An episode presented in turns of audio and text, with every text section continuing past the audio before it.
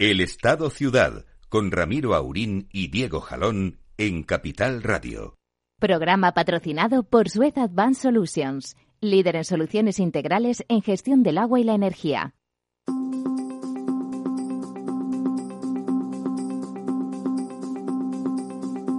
Muy buenos días, amigas y amigos. Aquí desde cada uno desde, desde su celda particular, cada uno desde su alcatraz. A los otros lados de las líneas telefónicas, si no ha pasado nada en detrimento de lo mismo, estarán don Diego Jalón. Don Diego. Buenos días, Ramiro. Don Lorenzo Dávila. Muy buenos días, don Ramiro. ¿Qué tal? ¿Cómo estamos? ya estamos todos que, parafraseando a don Diego, no sabemos si cortarnos las venas o dejárnoslas crecer. Aquí hemos optado por lo segundo, mientras tanto, que, total, que total la parca parece, como vemos estos días, que viene cuando ella le da la gana y por lo tanto no nos vamos a poner premiosos al respecto. Bueno, la verdad es que ya llevo, llevo una hora larga con la cabeza a cuatro vientos porque parece que la reunión del Eurogrupo no fructifica y que eh, pues eh, nuestro presidente y nuestros representantes se van a están muy flamencos, lo cual está bien dentro de un orden, está bien que defiendan lo que necesitamos y la verdad es que necesitamos muchas cosas, pero hay una cosa que es lo último del mundo que necesitamos y es que se nos rompa la Unión Europea. En estos momentos eh, España, sin Unión Europea o con una Unión Europea en disolución, está en riesgo tremendo. Todos, todas las pulsiones cainitas que, habitan en, el seno de este país nuestro que es España están a flor de piel y todos esos que están deseando que esto vuele por los aires, como si eso fuera bueno para alguien, y no hablo desde el sentimiento eh, español, que podría, pero no hablo desde ese sentimiento, sino, sino desde la necesidad de permanecer eh, unidos como la mejor forma posible de progreso y desarrollo y además unidos a, Europa. Europa necesita existir, pero nosotros necesitamos mucho más que exista Europa. Esperemos que después del primer fracasillo eh, se han ido a hacer el café sin, sin haber llegado a ningún acuerdo. Eh, vamos a ver en qué acaba esto. Dicho lo cual, en plan no agorero, sino deseando que seamos conscientes y nuestros representantes, porque nosotros, por muy conscientes que seamos, aparte de decirlo y vocearlo desde aquí o desde donde podamos, no, no, no conseguimos nada. Nuestros representantes han de ser conscientes que, eh, bueno, hemos cometido errores ¿eh? aquí, por lo tanto, a los que les toca pagar pueden tener sus más y sus menos, más allá de, de sus pulsiones también disolutivas y soberbias que, también anidan en esos países del norte, en las Alemanias, las Holandas, una Finlandia que es eh, cultural y racialmente poco distinta. También habitan ahí pulsiones disolutivas. Hay que conjurarlas y los primeros interesados en conjurarlas yo creo que somos uh, los españoles. Pero don Diego, estos días, estos días que no deja de llover y que la curva de los pantanos sigue para arriba, siempre pienso en usted y estoy deseando que llegue el miércoles para que nos cuente cómo, cómo estamos para que te dé el parte. Eh, yo sí, vamos con el parte enseguida eh, de, de, lo que comentas de, de, de, Europa y del problema con los préstamos que, que, solicita España y solicita Italia y, y, bueno otros países también, pero básicamente los, los más perjudicados ahora mismo y los más necesitados son Italia y España. Eh, el problema básicamente eh, está en el, en el MEDE, ¿no? en este mecanismo de, de préstamo eh, al que España e Italia quieren acogerse, pero sin, sin condiciones. Es decir, que lo que rechazan es que acá, a cambio de, de, estos préstamos se les pueda exigir a ambos gobiernos pues eh, futuros eh, futuras reformas y futuros recortes presupuestarios es decir, que dejemos de gastar por encima de nuestras posibilidades. Eh, está bien, efectivamente, y es necesario que, Europa esté unida y que, y que, mm, bueno, pues haya una solidaridad, pero tampoco la solidaridad a lo mejor es posible que sea incondicional y en este sentido, pues a lo mejor los gobiernos, tanto español como italiano, tienen que entender que en el futuro tendrán, a cambio de estas ayudas de la Unión Europea, pues que someterse a la, a la ortodoxia y a las reglas a las que se someten los demás países europeos. Es deberes. y que y que España e Italia pues han estado incumpliendo persistentemente es decir aquí hemos estado antes de esta crisis del coronavirus diciendo a Europa que bueno que sí que lo del déficit está bien pero que nosotros bueno pues que no que hacemos un poco lo que nos da la gana y que no nos sometemos a, a estas a estas reglas eh, hay otros países como Portugal que han estado, digamos, intervenidos y que vemos que han funcionado muy bien, que vemos como ahora, antes de la crisis, presentaron un presupuesto de déficit cero, incluso de superávit, y ese sería el camino por el que tendríamos que ir luego, es decir, que no eh, aceptar esto. Eh, mm, tampoco luego a lo mejor será cuestión de echarle la culpa a los demás países porque no nos quieran prestar dinero. Al final yo creo que llegaremos a una solución pero, pero está claro que tampoco vale aquí eh, demonizar a los que exigen ortodoxia, ¿no? Estamos de acuerdo, estamos de acuerdo, don Diego. Don Lorenzo, ya que estamos en eso, entre usted también aquí. Perdón, es que no, no, te he oído, Ramiro, que se, ha medio cortado. Que entre usted al quite también con esta ah, cuestión. Sí, sí, bueno, vamos a ver, yo no creo que la Unión Europea se vaya a partir. Es decir, incluso aunque no, no se llegue a esta especie de corona o eurobonos. Eh, a ver, yo veo la situación bastante, eh, desde el punto de vista técnico, bastante complejo, en el sentido de que no se pueden crear unos eurobonos tal cual si no se crea toda una estructura de hacienda comunitaria. Es decir, la emisión, el tener un tesoro o una emisión solidaria implica un paso más. Y ese paso más hacerlo ahora en, en, en y corriendo es, es, un poco... Sí, yo, yo ahí sí que entiendo una cierta postura de Alemania, en el sentido de que, bueno, esto es mucho más serio, esto habría que hacerlo bien hecho, ¿no? Y yo creo que al menos eh, si el impacto, estamos pensando ahora mismo de que se podría empezar a eliminar el confinamiento en mayo, en realidad hace un impacto sobre la economía de un mes y medio, eh, dos meses, pongamos y esto se quedara finalmente ahí, yo creo que hay mecanismos dentro de la Unión Europea para poder articular ayudas suficientes. Eh, dicho esto, obviamente también se está amenazando con que este virus podría volver en el otoño, podríamos volver a tener una situación similar. Si eso ocurriera, entonces cuando realmente esos mecanismos que actualmente existen, lo mismo se quedan cortos. Y desde luego eh, se establecerían con unas condiciones eh, que probablemente no sean admisibles. Ahí es donde sí que creo que habría que dar un salto mayor. Pero insisto que es que esto no es simplemente una cuestión de una emisión solidaria. Es cuestión de que eso implicaría la creación de un tesoro europeo, una hacienda común, una cesión de soberanía de muchos estados, y eso nos obligaría necesariamente a crear una Europa de dos velocidades, porque una cosa es el euro y otra cosa son aquellos países de la Unión Europea que no pertenecen al euro, que por lo tanto, ¿dónde estaría el esquema o la estructura de solidaridad de esos otros países?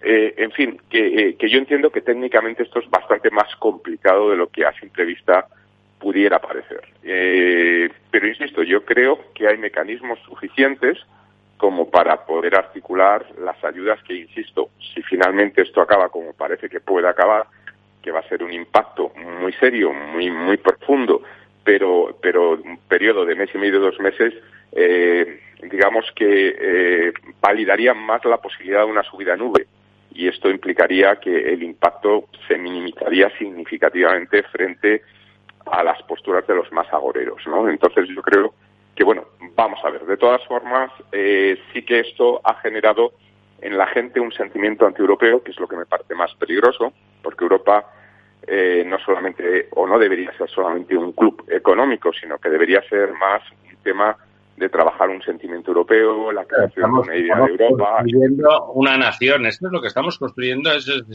estamos en el proceso de construcción lento, diferente, atípico, porque estamos en el, en el seno del continente con, donde se crean los estados y las identidades que después se llegan por el mundo, por lo menos por el occidental, y por lo tanto estamos en la construcción de una nación y eso es difícil porque otras naciones existentes se resisten. Es cierto lo que no es racional, no es racional, es emocional. Hay una componente emocional que es la que yo creo que se está deteriorando en estos momentos y eso es peligroso.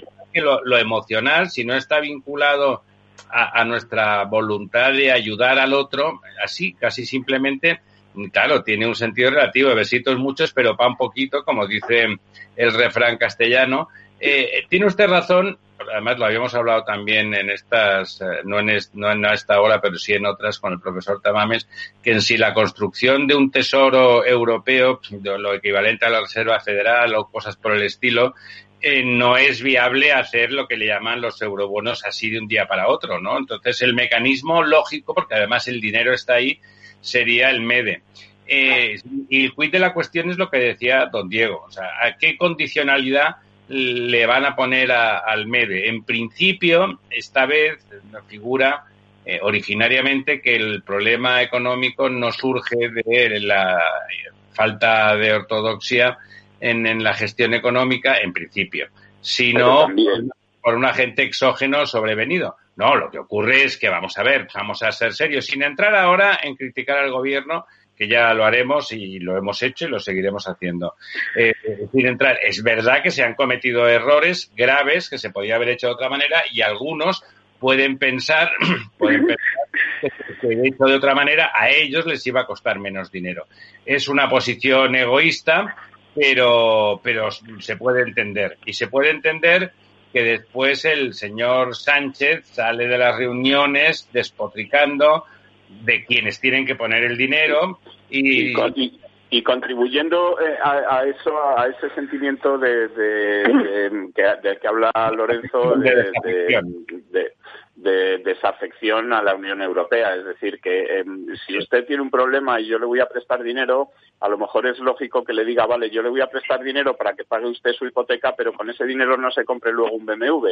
Em, le digo, le digo para qué le presto el dinero y si no, no se lo presto, ¿no? O sea, es así. Claro, claro, claro, efectivamente, ¿no? Y entonces está muy bien que el señor Sánchez exija y que eh, esté todo el rato diciendo exijo que la Unión Europea tal, exijo que la Unión Europea cual, pero tendrá que entender que la Unión Europea también pueda exigir cosas.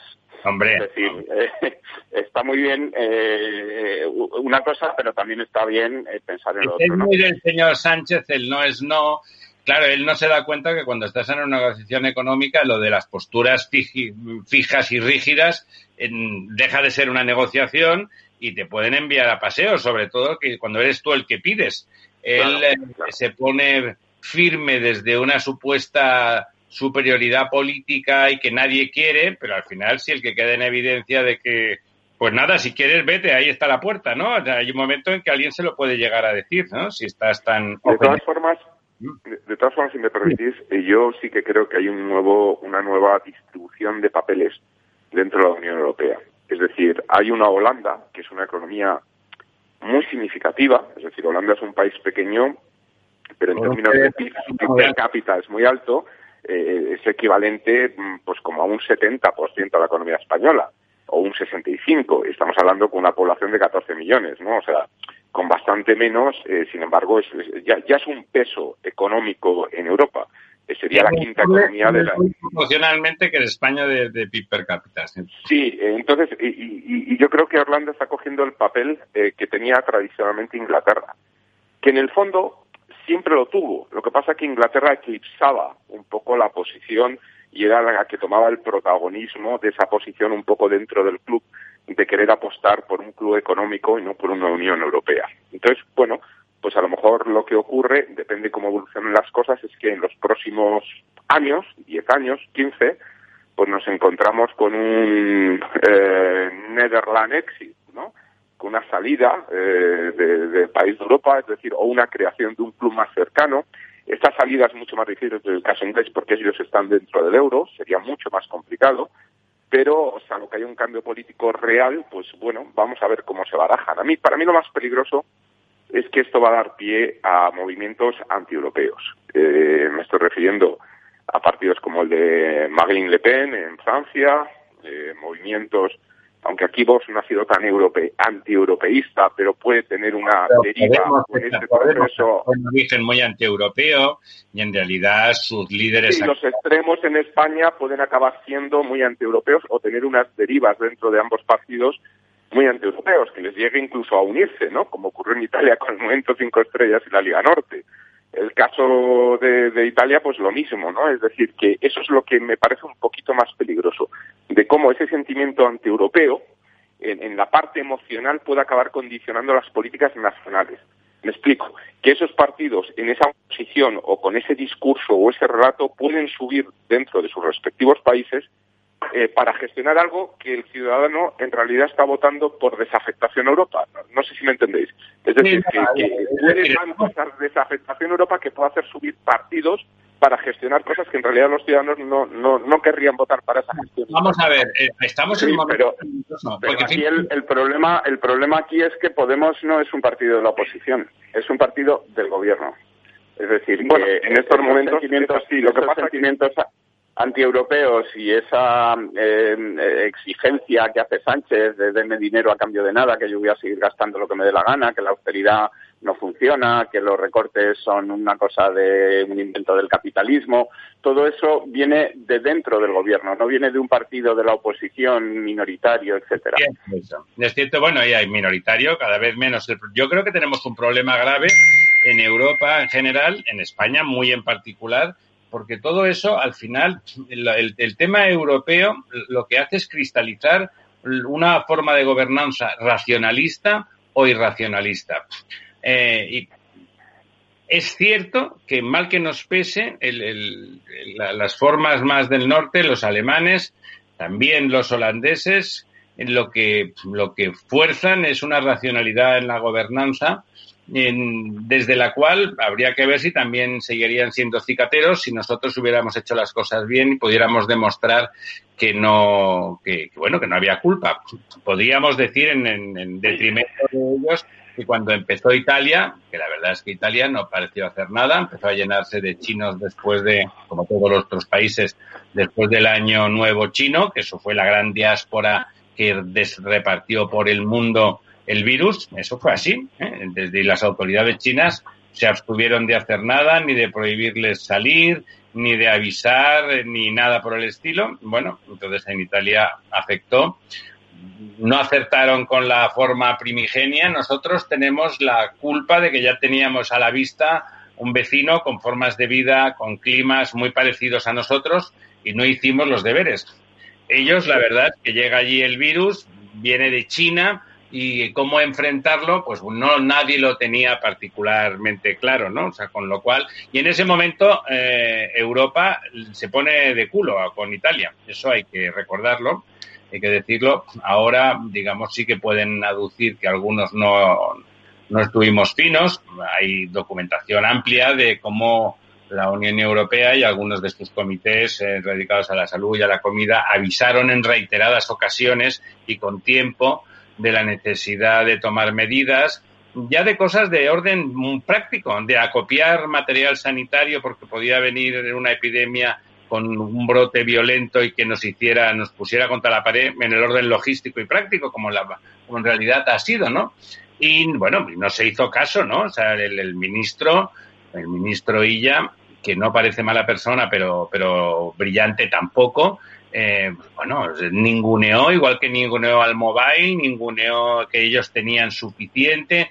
Todas las respuestas que ha habido han sido de un adanismo lamentable, que al final es lo peor de que, visualizamos ¿no? con esta crisis sanitaria. Es que realmente eh, la gente que está gobernando, gobernándonos, eh, la verdad es que es patética desde el punto de vista de la gestión. Los intentos de la señora Calviño que sabe sumar y restar y que me consta que intenta reconducir cada una de las decisiones irracionales hacia un territorio de, bueno, de sensatez, son, son contestadas con violencia desde el sector del gobierno que representa nuestro rockstar de la prensa rosa, el vicepresidente segundo, Eh, y, bueno, y al final el, presidente del gobierno, que finalmente sería el que tendría que poner a cada uno en su sitio, y el señor vicepresidente segundo se supone que se sienta ahí porque doña Carmen Calvo eh, pues está malita. ¿eh? Fíjense que quién me iba a decir a mí que iba a echar de menos a doña Carmen Calvo, que parece ser que en la práctica, desde el punto de vista antropológico, es la era el auténtico dique el auténtico dique de contención de las ínfulas de, iglesias, ¿no? Eso es lo que me parece, más preocupante, que realmente la irracionalidad se está instalando en la forma de gobernanza y el pensamiento. Venga, y es verdad, aquí con el sermón de la montaña se nos han ido ya a, las 11 y 28 minutos y volvemos en dos minutos y ahora sí con el estado de los pantanos y don Diego Jalón.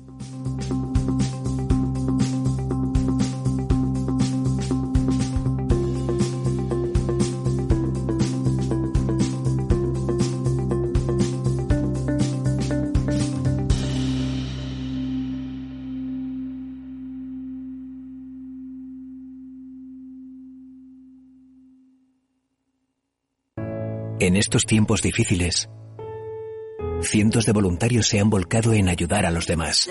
Miles de médicos y sanitarios cuidan de nosotros noche y día. Y millones de personas cuidan de todos, quedándose en casa. Cada vez estamos más cerca. Que no nos falte la energía. En Endesa estamos a tu lado y seguimos trabajando para llevarte toda nuestra energía y que todo funcione. Infórmate en endesa.com. El Estado Ciudad con Ramiro Aurín y Diego Jalón en Capital Radio.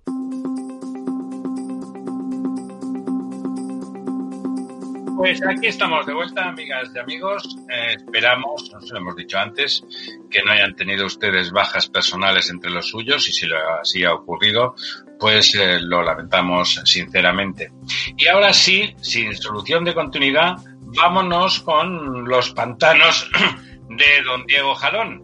Cuéntenos, ¿cómo estamos de agua? ¿Cómo estamos Bueno, pues, pues, pues, estamos, estamos mejor, mejor que la semana pasada. Eh, estamos eh, en una curva ascendente, que en este caso es eh, positiva, al contrario de lo que ocurre con la curva de la que estamos acostumbrados a oír hablar estos días, es decir, que hemos aumentado un casi un 1% el, el agua embalsada respecto a la semana anterior, en 494 hectómetros cúbicos. La curva de este año empieza a, a pegarse o a intentar ir paralela a la de a la del año 2018 que fue que fue un buen año y se aleja mm, de la de, de la de 2019 que fue un año en el que tuvimos eh, bastantes problemas sobre todo a partir de, del final del verano, a partir de la semana 33, 34 del año, ¿no? Eh, eh, como te decía, estamos en un 61,78% de agua embalsada, que es, eh, bueno, pues casi 13, 14 puntos más que la de la misma semana de 2019, cuando estábamos en un 58%, pero estamos todavía por debajo eh, casi 11 puntos de la media de los últimos 10 años, que era del 72, del 72%. Por cuencas, seguimos teniendo muy buenas noticias en la cuenca del Segura, donde el agua embalsada ha aumentado en un 1,84% y está ya en el 43,68%, muy por encima de la cuenca del Guadiana, que está como farolillo rojo desde la semana pasada, y que está pues en el 41,52. Otra cuenca tradicionalmente expresada, que es la cuenca del Júcar, también hay muy buenas noticias porque ha aumentado un 2,32% su cantidad de agua embalsada, ha aumentado en 66 hectómetros cúbicos y está en el 54,39.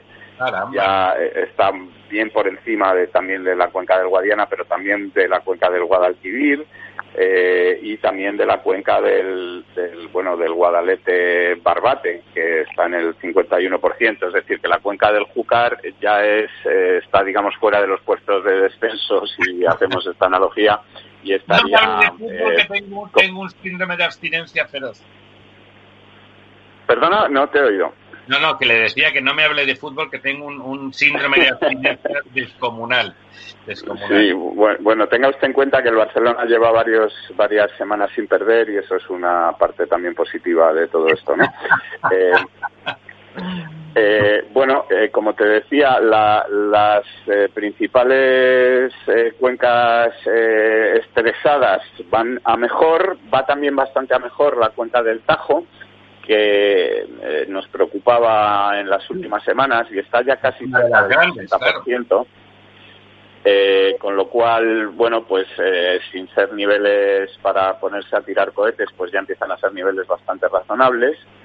Eh, la previsión es que va a seguir lloviendo. Eh, la próxima semana o esta semana, por lo menos de Semana Santa, eh, pues vienen varios frentes y va a seguir lloviendo un poco repartido por toda España. Tampoco se esperan grandes catástrofes de, lluvia, es decir, que, caiga lluvia demasiado intensa, como ha ocurrido en, en Castellón la semana, la semana anterior. Eh, son más bien frentes, eh, digamos, normales, no estamos hablando de danas ni de, ni de fenómenos que vayan a producir precipitaciones potentes, eh, con lo cual el panorama, digamos que, es bastante mejor en el agua que en casi todos los demás sectores que, que, tenemos hoy en día en España. quizá el único problema o el único la cuenca que más nos podría preocupar ahora sería este farolillo rojo del que hablamos, que es la cuenca del Guadiana, que a pesar de las lluvias caídas en los últimos en las últimas semanas en casi toda España, pues sigue en el 41,52% y esta semana apenas ha aumentado un 0,16. Muy bien, pues eh, es verdad que, que en el agua tenemos esas infraestructuras ahí, a poco que llueva, pues resulta que recogemos y aprovechamos. Y tenemos, tenemos que comentar alrededor del tema del agua la presentación en sociedad y una cosa que ya llevaba semanas en marcha, pero la puesta de largo de eh, los confinamientos de equipos de trabajo que la empresa Suez, para entendernos, Akbar eh, en, en, España en general, pero Suez, Suez España, que en, los, en las infraestructuras críticas, en las potabilizadoras y depuradoras de los lugares eh, más poblados de España, según un baremo de una, de una institución oficial, que es el Consejo Nacional de Infraestructuras Críticas, pues ha instalado un mecanismo para garantizar tanto la salud de los, eh, de los trabajadores como el funcionamiento en cualquier caso y circunstancia en este momento de crisis sanitaria de esas infraestructuras para poder garantizar que se sigue dando eh, agua eh, a todos los ciudadanos, pero también a todos los hospitales, a todos los centros médicos donde las circunstancias son tan dramáticas como conocemos perfectamente, pues han instalado unos, eh, unas autocaravanas que permiten un sistema logístico de, catering, de alimentación y, recogida de la ropa y sustitución, etcétera, unas autocaravanas muy cómodas dentro de lo que significa estar fuera uno de su casa, donde los equipos están fijos durante 15 días, completamente estancos, lo cual permite, pues bueno, garantizar que si no tenían nada, pues lo siguen sin tener y van desinfectando a través de su unidad de desinfección de quirófanos del, de la BACPA, que es un laboratorio de, referencia, y bueno, entonces mantienen, mantienen eh, desde el punto de vista sanitario de forma impecable esas instalaciones y con esa fijación, ese confinamiento eh, adicional de los equipos durante 15 días seguidos, de, alguna forma eh, consiguen que no haya prácticamente ninguna posibilidad de contagio y por lo tanto que no se pone en riesgo esas infraestructuras que como funcionan siempre no somos conscientes del desastre que sería siempre, pero en particular ahora que, fallaran, ¿no? Pues eso... Eh, mira, Ramiro, yo precisamente de esto que estás diciendo, me gustaría que una de las cosas que aprendamos de, de, esta pandemia es precisamente darnos cuenta de cuáles son las cosas que son indispensables y ahora mismo nos estamos dando cuenta de que hay cosas que necesitamos en cualquier circunstancia y, casi todas ellas son eh, infraestructuras, es decir, eh, es fundamental que tengamos carreteras, es fundamental que tengamos un sistema de, ciclo de agua que funcione, es fundamental que tengamos una red eléctrica que nos, que, que, nos permita que no pues, eh, poder seguir funcionando y que todas estas infraestructuras hay que mantenerlas, hay que mejorarlas, hay que invertir en ellas y esto debería ser una, una lección que aprendamos de, también de esta pandemia, ¿no? Totalmente. Bueno, primero, exacto. Primero, la sensación de que está eh, una parte del país muy importante metida en casa y no pasa nada. Además, gente que estemos de los nervios, aburridos de los sermones castristas del presidente que nos, que nos cuenta sus milongas y de, de, la televisión, que a pesar de tanta plataforma ya empezamos a tener ganas serias de quemarla, eh, de, de, de la carencia de fútbol como placebo para seguir soportando el día a día y que siga siendo esa cosa que es lo más importante de lo que no importa nada, como decía, como decía Valdano eh, no pasa nada, estamos ahí encerrados porque el sistema funciona perfectamente. El agua llega al grifo, nos duchamos, etcétera, la electricidad, el gas llegan con normalidad a todos los lugares esos retenes que están por ahí, pues solucionan los problemas que van surgiendo. claro que surgen. ¿Se imaginan ustedes, de verdad se imagina alguien que no surgen problemas cada día en toda la piel de toro, en toda esa red capilar de electricidad, de gas natural, de otros combustibles que fluyen arriba y abajo, del agua, por supuesto. ¿De verdad se creen ustedes que eso es fácil? ¿O que les siguen recogiendo a ustedes la basura todos los días? todos los días les recogen la basura sin ningún problema y desaparece de su vista la basura, ¿eh? como si nunca hubiera existido, como si fueran ustedes unos seres angelicales que no producen basura. Y las aguas sucias que también, que producen ustedes porque no son angelicales, igual que los demás, que igual que los demás, eh, pues resulta que desaparecen, desaparecen y no vuelven a aparecer porque estamos en crisis en los ríos. Eh, flotando en los mares. No, siguen yendo a depuradoras y siguen saliendo de esas depuradoras en condiciones higiénicas más que razonables en general, con excepciones que estamos solucionando, ¿verdad? estamos solucionando porque justamente, como decía don Diego, no se habían hecho los deberes de esas infraestructuras. Construir un Estado que, nos dota de unas condiciones de vida extraordinarias como nunca habíamos disfrutado en la historia de la humanidad, pero ni de lejos, significa, sobre todo, construir infraestructuras, mantenerlas, tener equipos capaces como esos de, de, Suez, capaces de, mantener de Suez y del resto de compañías que siguen dando agua en todas las ciudades y pueblos de, España. ¿eh? Tener un conocimiento que se respeta, eh, no, no minusvalorarlo como si fuese algo evidente, que como funciona, eso lo hace cualquiera. No, no. Todo eso, todo eso que estábamos hablando, no lo hace cualquiera, sino muy al contrario, lo hacen pocas personas, muchas porque somos muchos, y que tienen que tener una expertise y una experiencia. Tenemos que sentirnos muy contentos de que eso sea así. Y como dice don, don Diego, que nos dejen las lecciones aprendidas. Más allá, por supuesto, ya no hablo de los sanitarios y de, y de ese denostado, la, la sanidad privada. Pues les recuerdo que la parte de sanidad privada que hay en España, eh, se ha puesto a disposición y como son, no sé si eran el 25 o el 30% de las camas, en, por lo menos en algunas ciudades, imagínense sin eso, ¿eh? que no le molestan a nadie, porque son cosas que los ciudadanos pagan de su bolsillo. Diga, dígame. Ramiro, hay, una cosa, mira, que está repitiendo mucho Pedro Sánchez últimamente en sus eh, discursos o en sus mítines de los sábados, que es que eh, las decisiones ahora ya las toman los expertos, ¿no? Es decir, que todo se hace según nos recomiendan los expertos, como los expertos etcétera. Entonces, está muy bien que él se haya dado cuenta de que él no es un experto, es decir, que no tiene ni puñetera idea por hablar fino de, nada, eh, que la sanidad la haya puesto, que las decisiones sanitarias las haya puesto en manos de los expertos, pero creo que debería aplicarse el cuento a todo el resto de cosas fundamentales, es decir, que todas estas infraestructuras que nos permiten seguir viviendo, incluso en momentos como este, pues eh, se dejen de tomar decisiones ideológicas sobre ellas y se tomen las decisiones que los expertos recomiendan.